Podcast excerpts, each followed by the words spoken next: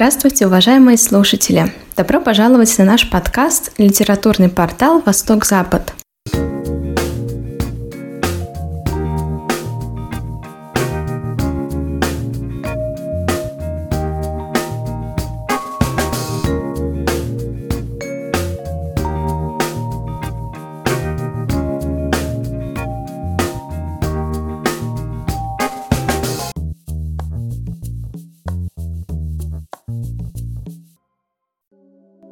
Кумер Каримов.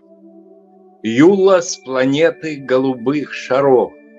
Фантастическая новелла для юных читателей. Малышка, перестань вертеться.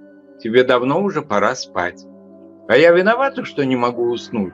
Па, расскажи сказку. Ты же знаешь, я не мастер рассказывать сказки. Попроси лучше маму. Ну вот, а еще называется писатель сказку не может сочинить. Мать рассказала сказку, дочь уснула, а я задумался. Почему, собственно, и нет? Говорят, Алан Милл сочинил Винни-Пуха для своего сына, Кристофера Робина. А чем я хуже? Вернее, чем хуже моя дочь? Разве она не достойна сказки от отца? Ма, представляешь, наш папа не знает ни одной сказки. Он что, в школе не учился? Как же он смог стать писателем? Придется тебе, ма, выручать его. Однажды, давным-давно, в тридевятом царстве, в тридесятом государстве... Нет, решительно запротестовал я на следующий вечер, когда жена пошла по пути наименьшего сопротивления. Никаких больше царств. Иди, дорогая, займись своими делами. Я сам расскажу Юльке сказку. Слушай дочка. Мне голос был, он звал утешно, Анна Ахматова. Был голос, был, видение было, Слегка дрожащая спираль Из океана мощно всплыла, Звентясь в космическую даль. Там некто говорил за кадром, Бросая медленно слова, Слегка кружилась голова, И страх, и радость были рядом. Мне голос был, мне голос был, И голос глухо говорил, Планета голубых шаров, Из извержений, бурь, ветров, И у планеты нрав суров, Там просто невозможно жить, Но мы решили, как нам быть, ведь мы живем в планетных недрах на глубине ста тысяч метров, а там покой и тишина. У нас на всех одна страна. Мы не считаем лет и дней, мы не похожи на людей. От нашей участи печальной нас спас наш облик идеальный. По виду формы круглый шар, развитие природный дар. У нас ни рук, ни ртов, ни глаз, нет ничего прозрачней нас. Мы не похожи на людей. Нет ничего шаров синей. Нет никого шаров сильней. Мы не нуждаемся в еде. Нам ни к чему иметь детей. Мы вечны, синие шары. Мы бесконечны и стары. Мы одинаково умны. Нам власти деньги не нужны. Для нас и музы не важны как в звуках музыки вы шумны, в страстях поэзии безумны, а в живописи так бездумны. Для нас искусство ваше чуждо, да и вообще нам нет в нем нужды. Весь смысл в гармонии покоя, эмоции для нас пустое, лишь высший интеллект дух в себе нацелен весь наш слух, и отвлекаться на другое – все это суета мирское – как связаны, секрета нет. Похожа связь на интернет. У нас не только плоть прозрачна, прозрачны мысли и дела. Нет индивидов, а иначе борьба идей расцвела. И появилась бы крамола, она бы привела к расколу. Такое допустить нельзя. Мы не бунтуем и не ропщим. Мы даже выше, чем друзья. Мы единичны только в общем а прошлое, оно мешает. Мы каждый год его стираем, как вы стираете с дискет ее компьютерную память. В истории нужды нам нет. Что время, если вечность с нами? Но в чем ваш смысл бытия? Спросил обескуражен я. Про смысл вопросы не нужны, мы вечности погружены. Но ваше бытие ей-ей, как груда неживых камней. Молчал он долго, голос выше. Вопрос, быть может, не расслышал. И вот услышал я в ответ. Ответа нет, ответа нет. Но для чего спиралью этой на нашу вторглись вы планету? Пришел на Землю новый век, несовершенен человек. Решили мы Земле помочь, пороки ваши превозмочь, открыть вам совершенство путь. Планета ваша станет, пусть, как наша, лучшей из миров, планетой розовых шаров. Был голос, был, было видение, исчезло счастье, наваждение. Это случилось так давно, что люди уже забыли, где на Земле была Атлантида. И была ли она вообще? Люди сомневаются. Вот как давно это было. В нашем рассказе Атлантида обязательно появится, но не сразу. Прежде мы расскажем о том, что произошло совсем недавно, буквально в наши дни. Так что вам надо набраться терпения и выслушать наш рассказ от начала и до конца. Вот что произошло этим летом под Петербургом. Слушайте. Вдоль Павловского парка бежал по дорожке мальчишка лет десяти, играя в футбол пустой банкой из-под пепси-колы. И где-то у чугунных ворот так запульнул банку левой подсечкой, что она улетела за забор в кусты. И надо же, какой же не ленивый мальчик оказался. Полез через забор за своей баночкой. Кое-кто может подумать, что он был просто жадный. Но мы думаем, вряд ли. Во-первых, таких баночек валяется хоть пруд пруди. А во-вторых, мы довольно хорошо знаем этого мальчишку. И ничего такого, в смысле жадности, в нем не замечали. Почему полез? А Бог его знает. Душа ребенка потемки. Это я вам точно говорю. Что твои джунгли, густо заросшие? Словом, полез и все тут. Долго ее искал, однако нашел. Узрел как-то. Теперь надо было ее достать, раздвинул кусты, поцарапался малость и протянул руку. Ну что это? Мальчик и думать забыл про свою банку, когда увидел это. Да и вы бы забыли, будь на его месте. Еще бы, не каждый день такое увидишь. Там, в кустах, на самых корнях, лежал такой блестящий, прозрачный-прозрачный, отливающий яркой голубизной шар, не очень большой, но и не маленький, величиной с голубиное яйцо. Ромка, нам давно уже пора назвать имя мальчика, сначала удивился, как этот шарик сюда попал. Потом решил, что об этом у него еще будет время подумать, а сейчас правильно вы все поняли. Ромка так и сделал. Взял шар и вылез из кустов. Мы приняли твой сигнал, Юла. Что случилось? Как ты там оказалась? Не знаю. Очевидно, произошел какой-то сбой в моей капсуле. Она вышла из спирали и аннигилировалась в пространстве. Я упала на странный объект. Не нахожу аналога для его характеристики что-то твердое, из множества структур неправильной трубчатой формы и разных размеров. С тобой вечно что-то происходит, Юла. Я не напрасно возражал против твоего включения в экипаж, подозревая, что никакого сбоя капсулы не дала. Скорее, ты сама вышла из спирали по своей привычке интересоваться всем и вся. Ну да ладно, я сообщу в директорию о ЧП. Будь на связи. Стойте! Новое событие. Ко мне движется странный объект. Похоже, это Homo sapiens и есть, только маленький. Видно, молодая особь. Ой, он заметил меня, тянется ко мне. Он поднял меня. Всего этого диалога Ромка, конечно, не слышал. И не потому, что подошел позже, а просто и не смог бы услышать. Ведь общение шара с командиром экипажа шло телепатически. Представляете, что было бы, если бы Рома все это услышал? Спятил бы, факт. Впрочем, и без этого ему было чему удивляться. Шарик-то был действительно необычный. Мальчик держал его в ладони, испытывал ощущение теплоты и плотной тяжести, а посмотрев через шарик на солнце, Ромка увидел такое чистое яркое голубое свечение, что дух захватило.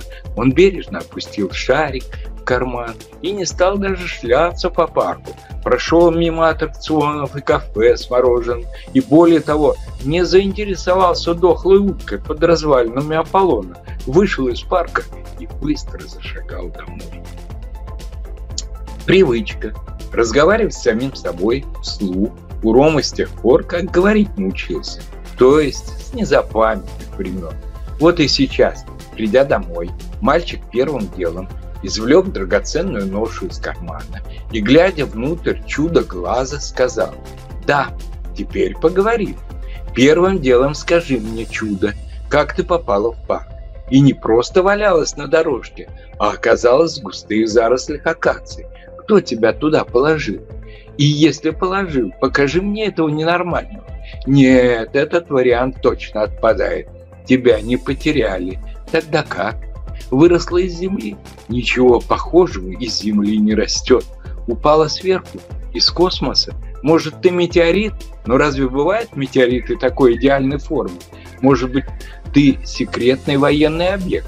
Какой-нибудь стратегический микрозонд, отработавший свое в космосе и упавший теперь за ненадобностью? Что-то я не слышал, чтобы над головами людей разбрасывали такие штуки. Впрочем, вероятнее предположить, что ты стал жертвой неудачного научного или военного эксперимента. Либо второе, ты пришелец из космоса. Это, конечно, гораздо более красивая версия, но уж слишком фантастическая. Итак, у нас две версии – научная и фантастическая. Пока примем обе в качестве рабочих гипотез. Мальчик почесал затылок, положил шар на стол. Как мы убедились, десятилетний Рома был для своего возраста довольно развитым ребенком с пытливым умом. Более того, интеллектуальные способности, аналитический аппарат, культура мышления, эрудиции имели значительно более высокий уровень, чем у его сверстников. Так что будем считать, что Юле повезло с тем, что находка оказалась в нужных руках. Во всяком случае, ей не грозила судьба в скором времени быть вымененной на какой-нибудь перочинный ножик или еще что-нибудь в этом роде. Между тем, наш маленький герой продолжал размышлять. Наши действия. По поводу научной гипотезы можно покопаться в литературе, залезть в компьютер. По поводу фантастики тоже, пожалуй, есть смысл поискать в интернете, зайти на сайт к уфологам, например. Так или иначе, мы попробуем открыть твою тайну. Чудо, глаз. Юла, тебе угрожает опасность? Задал первый стандартный вопрос магистр директории, впервые выйдя на связь. Этот вопрос всегда задается по инструкции. На планете голубых шаров он давно уже служит вместо приветствия. Нет, если не считать угрозой, желание мальчика раскрыть мое происхождение. Исключено. Потенциал землян слишком ограничен для решения такой задачи. Только никаких контактов с твоей стороны. Строжайше запрещают. Продолжая вести наблюдение в режиме созерцания, фиксируя все параметры и передавая информацию. Все, до связи. Ну какая опасность может исходить от мальчика, думала Юла. Его наивное стремление открыть мою тайну – это абсолютно невозможно. Исключено. Более того, даже мне такое не под силу. Коды запрятаны так глубоко на нашей планете, что ключи к ним имеют только двое избранных в директории, а мы и понятия не имеем, кто они. И наступила ночь. Юла стояла на тумбочке у изголовья спящего мальчика и развлекала себя тем, что читал его сон. Снилось огромное звездное небо и супернейчер, межгалактический космический корабль, уходил в безграничное пространство Вселенной, все больше удаляясь от голубого шарика родной планеты. Теперь Юла знала, как выходить в контакт со своим, она задумалась, со своим кем? Другом, врагом, хозяином. Если бы у Юлы были плечи, она бы в недоумении ими пожала, ведь там, на ее планете, таких понятий вообще не существовало. Никто никому не принадлежал, никто ни с кем не враждовал, никто не испытывал особых привязанностей и симпатий друг к другу. Это было понятно и оправдано в условиях вечного бытия. А здесь, в новом для нее мире, его обитатели жили совсем по другим законам, подчиняясь иной логике. Что-то там в наставлениях и инструкциях при подготовке к экспедиции Юла получала по информационным каналам связи то одно дело теория, другое – реальная действительность. Нет, конечно, о контакте и думать нельзя. В инструкции, что называлось «Познание объекта», для мощнейшего интеллекта Юлы скачать родной язык мальчика было парой пустяков. Достаточно просчитать алгоритм структуры. Все-таки Рома был удивительным парнем. И хотя он повзрослел, возмужал и стал студентом престижного Питерского университета, в душе он оставался все таким же чистым, наивным и доверчивым мальчишкой. Но самое удивительное, он так и не расстался со своим шариком, не остыл к нему, не забросил его в дальний ящик стола, как надоевшую игрушку.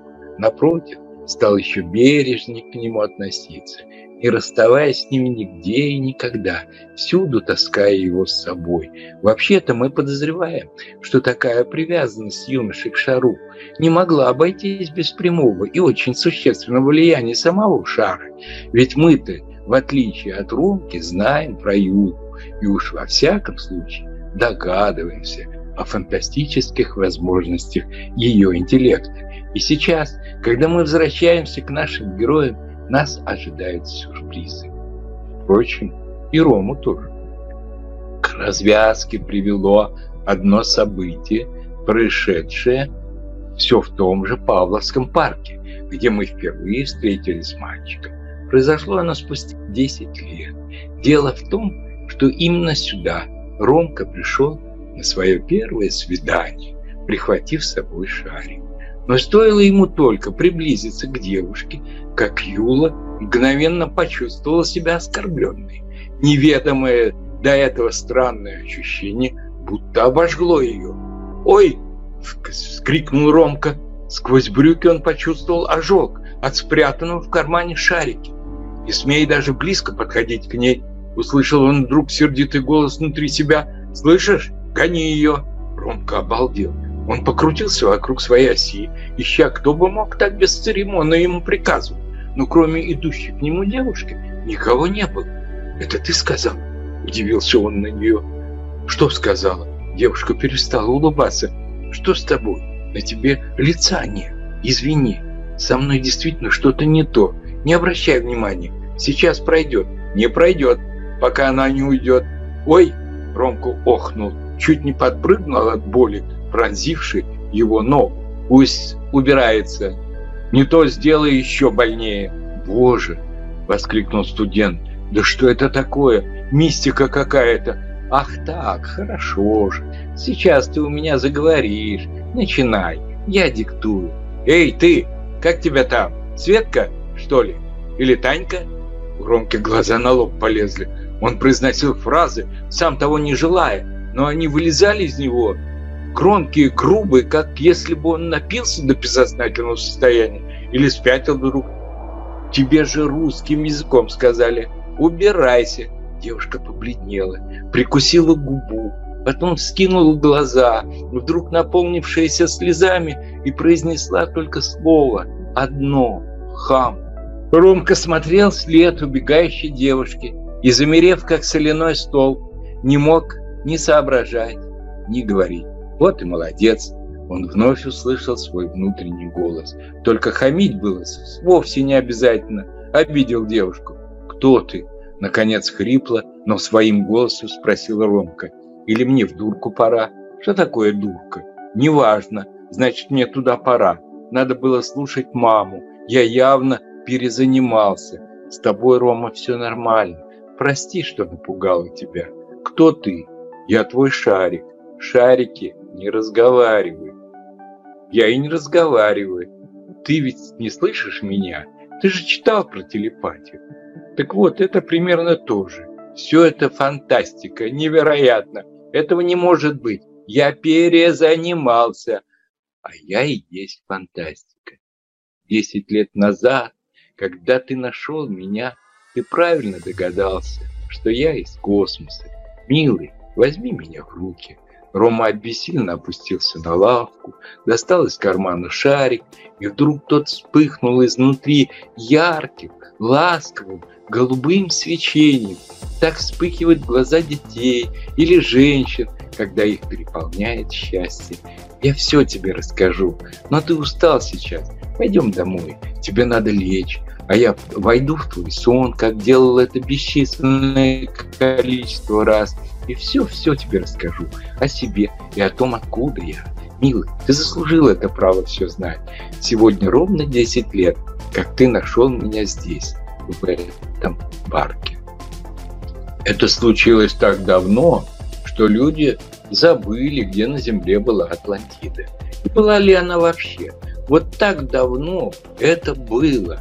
Юла стояла, как всегда, на тумбочке у изголовья Ромкиной постели и передавала ему способом видеопоказа историю, начинающуюся с красивой легенды о том, как высокоразвитую земную цивилизацию погребла океанская пучина, и как решением Высшего Тайного Совета с погибающего острова был завершен старт космического корабля, своего рода Ноевого ковчега, призванного спасти не столько цивилизацию, Атланты ошибочно полагали, что вся Земля обречена, сколько саму идею существования разума во Вселенной.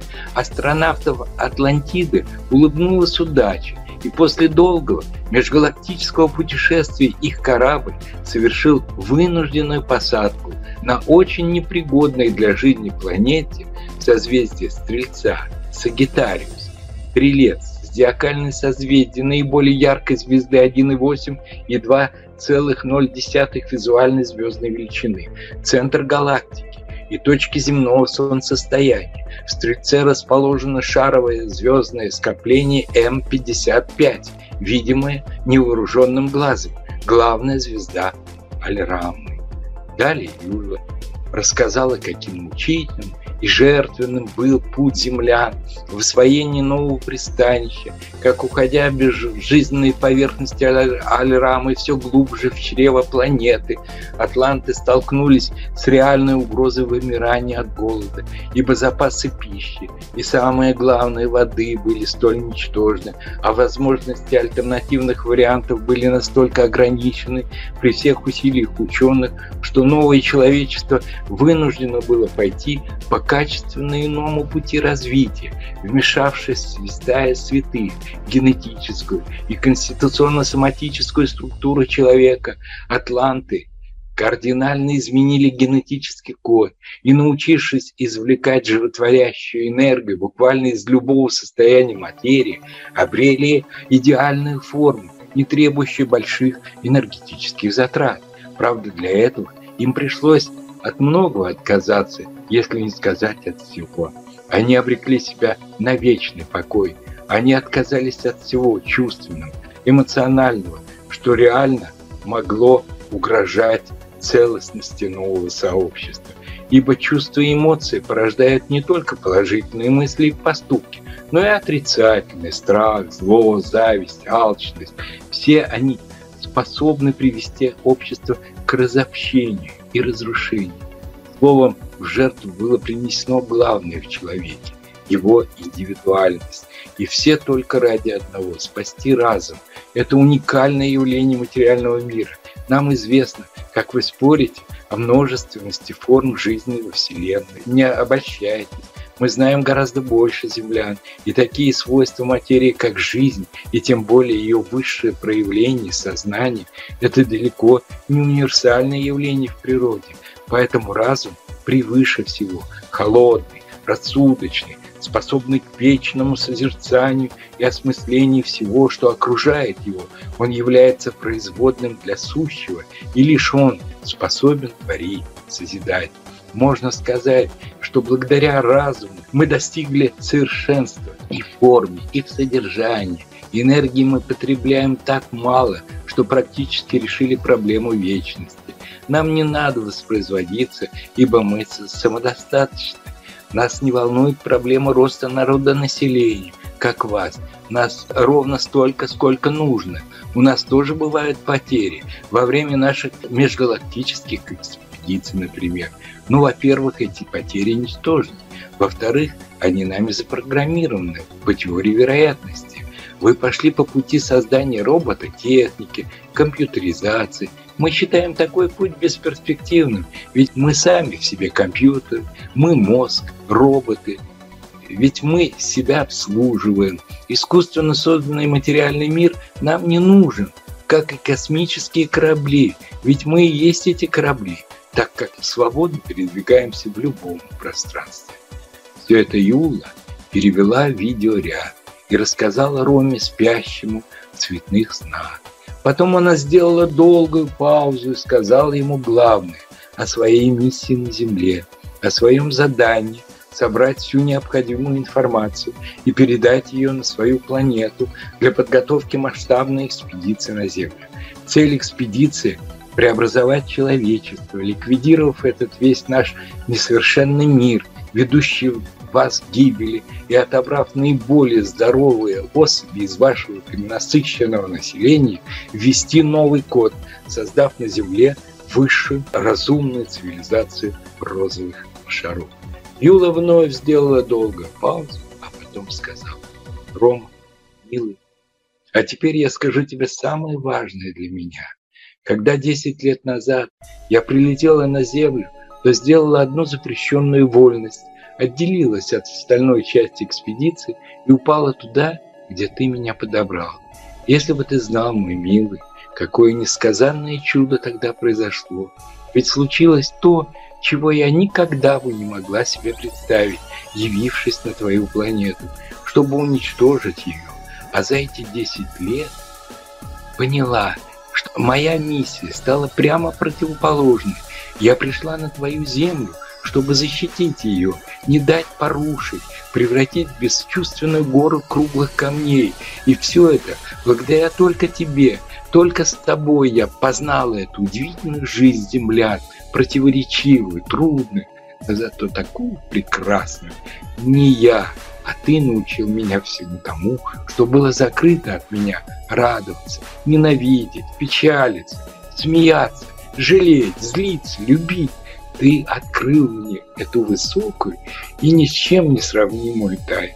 И я поняла, сегодня в ответ я должна открыть тебе свою тайну. Теперь ты все знаешь. Нет, не все. Ты не знаешь о моей заветной мечте. Я всегда с грустью думаю, что ей не суждено будет сбыться. Но сегодня я вдруг почувствовал, у меня получится. Ведь я люблю, люблю тебя. Спи, милый, теперь мне нужно действовать. Альрам, как слышите меня? Это я, Юл. Выхожу на связь последний раз. Десять лет я исчерпывающе отвечала на все ваши вопросы. Сегодня я сообщаю вам свой главный вывод. Человечество, земляне живут по своим законам бытия. У них великолепная цивилизация, динамичная и развивающаяся. Да, у них есть проблемы – и немало, но они решат свои проблемы сами, без вмешательства внешнего.